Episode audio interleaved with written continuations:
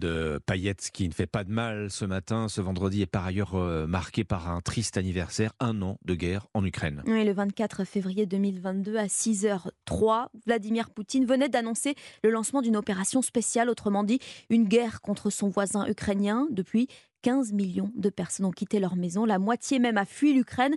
Pour d'autres, en revanche, impossible, l'envoyé spécial d'Europe 1, Nicolas Tonev, a rencontré ses habitants coincés près de la ligne de front à Barmouth. Beaucoup plus efficace pour faire sortir Svieta, le tir de mortier. Premier problème pour évacuer la grand-mère de 75 ans, elle veut faire emmener tous ses animaux. Là-bas, une maison brûle. Il faut que les volontaires sauvent mes chats. Il y en a neuf. Et les chiens du voisin aussi. Dans la maisonnette, transformée en capharnaüm, une autre mamie, 80 ans, handicapée et presque aveugle.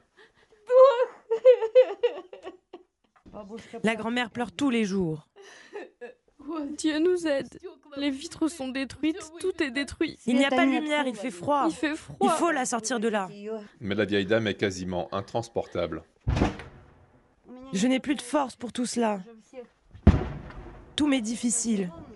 Le téléphone passe parfois, des volontaires promettent de venir chercher mamies et animaux sous les tirs, se sauver est aussi une épreuve. L'envoyé spécial d'Europe 1, Nicolas Tonev, à Tchassiviar, près de Barmouth.